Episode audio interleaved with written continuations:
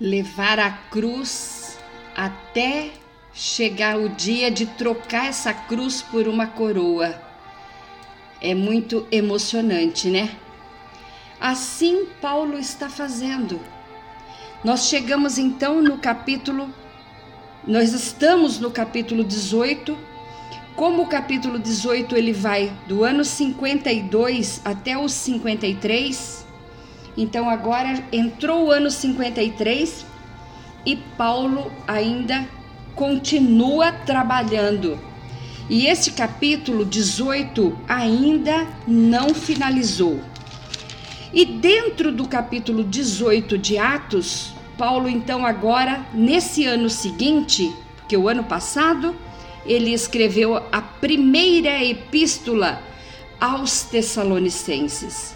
Agora, nesse ano 53 depois de Cristo, ele vai escrever novamente então ele vai escrever a segunda epístola aos Tessalonicenses. Significa que o caso lá sobre morte, sobre um, arrebatamento, estava pegando fogo lá. Eles queriam saber sobre isso. E Paulo precisava ensiná-los e deixá-los bem tranquilos a esse respeito. Então, ano 53 depois de Cristo, essa é a parte 25 desse estudo. Então, estamos na 25 parte desse estudo sobre o povo judeu, a igreja e as festas bíblicas, que logo a gente vai tá, aglomerando tudo, né? Então, a segunda epístola aos Tessalonicenses, Paulo também escreve de onde ele está aqui, em Corinto, no capítulo 18 ano 53 depois de Cristo. E ele começa, primeiro ponto da carta é falar sobre o consolo na perseguição. Então, segunda, segunda Tessalonicenses capítulo 1, Paulo, Silvano e Timóteo, a igreja de, dos Tessalonicenses, em Deus, nosso Pai e nosso Senhor Jesus Cristo. A vocês, graça e paz da parte de Deus, de Deus Pai, de nosso Senhor Jesus Cristo. Irmãos, devemos sempre dar graças a Deus por vocês. E isso é justo porque a fé que vocês têm cresce cada vez mais e muito aumenta o amor de todos vocês uns pelos outros. Por esta causa nos gloriamos em vocês entre as igrejas de Deus pela perseverança e fé demonstrada por vocês em todas as perseguições e tribulações que estão suportando. Elas dão prova do justo juízo de Deus e mostram o seu desejo de que vocês sejam considerados dignos do reino, pelo qual vocês também estão sofrendo. É justo da parte de Deus retribuir com tribulação aos que lhes causam tribulação e dar alívio a vocês que estão sendo atribulados e a nós também. Isso acontecerá quando o Senhor Jesus for revelado lá nos céus, com os seus anjos poderosos em meio às chamas flamejantes ele punirá os que não conhecem a Deus, os que se recusaram a conhecer Deus, a seguir os mandamentos de Deus. E os que não obedecem ao Evangelho também serão punidos. Eles sofrerão a pena da destruição eterna, a separação da presença do Senhor e da majestade do seu poder. Isso acontecerá no dia em que ele vier para ser glorificado em seus santos e admirado em todos os que crerem, inclusive vocês que crerem, que creram em nosso testemunho e aceitaram a Jesus. Conscientes disso, oramos constantemente por vocês para que o nosso Deus os faça digno da vocação e com poder cumpra todo bom propósito e toda boa obra que procede da fé.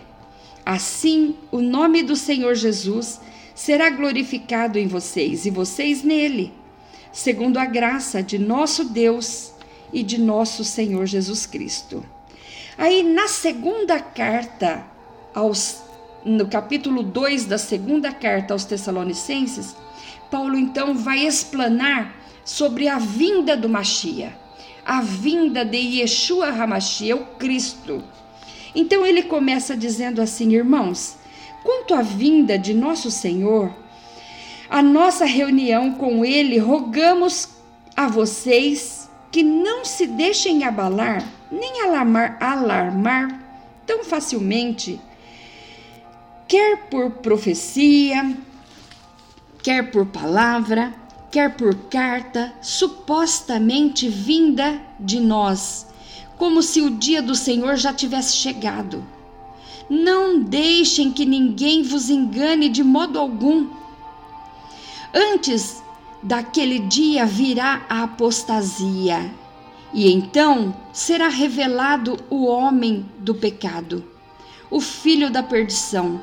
Este se opõe e se exalta acima de tudo, o que se chama Deus ou é objeto de adoração, chegando até se assentar no santuário de Deus, proclamando ele ser o mesmo Deus. Não se lembram de que, quando eu ainda estava com vocês, costumava lhes falar essas coisas? E agora vocês sabem o que está de, detendo para que ele seja revelado no seu devido tempo. A verdade é que o ministério da iniquidade já está em ação restando apenas que seja afastado aquele que agora o detém. Então será revelado o perverso, a quem o Senhor Jesus matará com o sopro de sua boca e destruirá pela manifestação de sua vinda.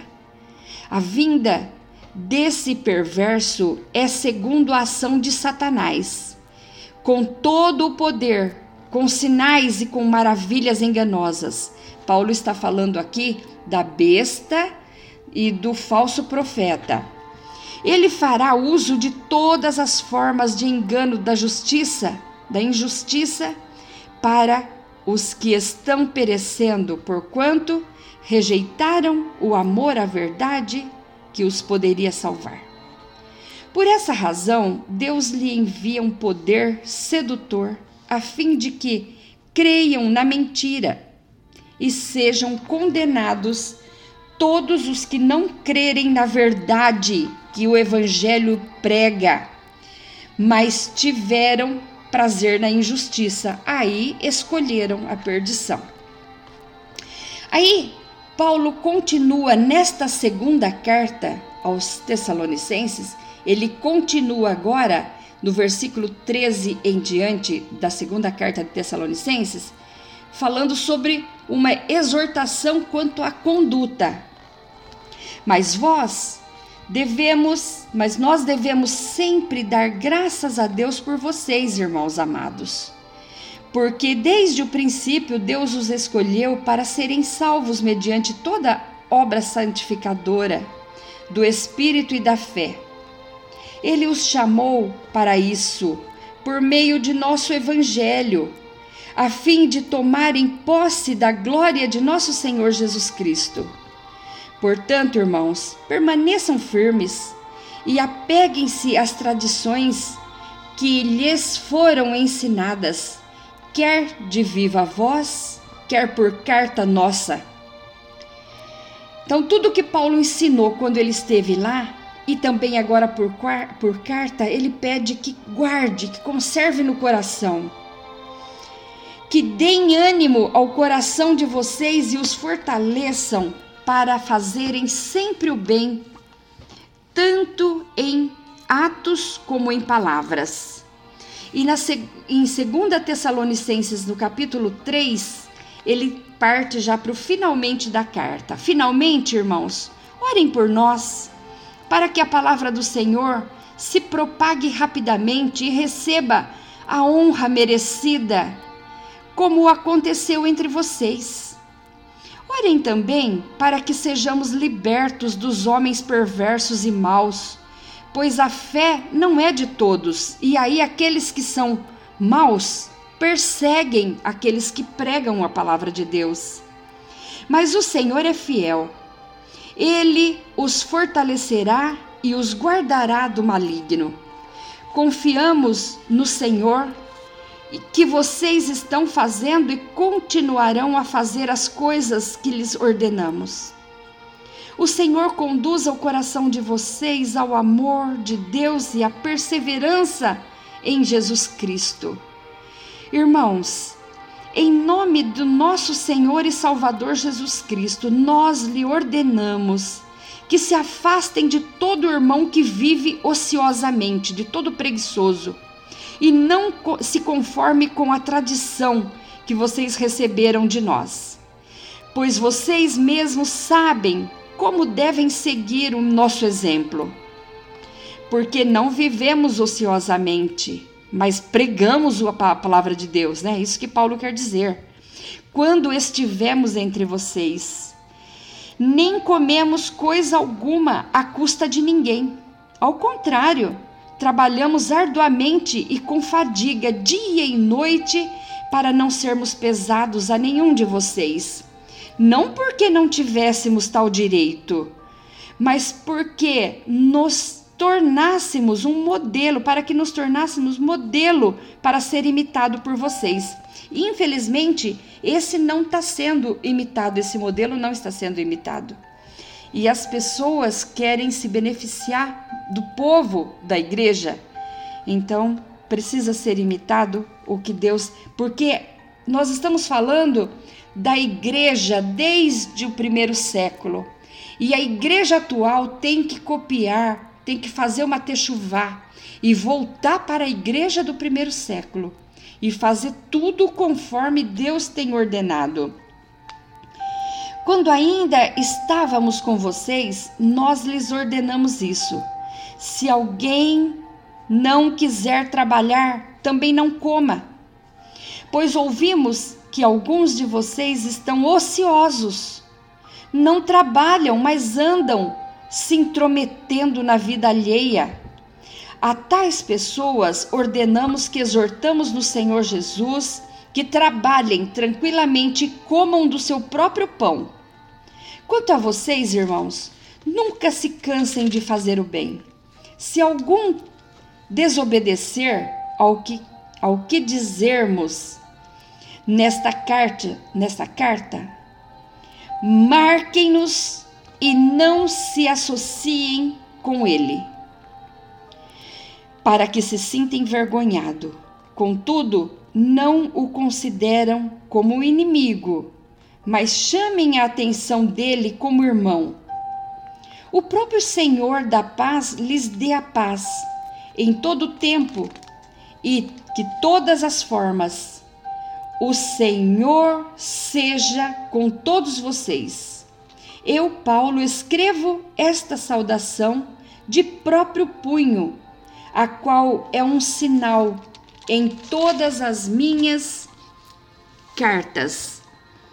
E dessa forma que escrevo, é dessa forma que escrevo. A graça de nosso Senhor Jesus Cristo seja com todos vocês. E aí a gente sai do ano 53 e já entra no 54, ainda dentro do capítulo 18 término da segunda viagem missionária de Paulo. E esse ano de 54 eu vou deixar para amanhã. Hoje, então, falamos só sobre o ano 53 dentro da carta Atos, capítulo 18. Que Deus abençoe sua vida. Até amanhã.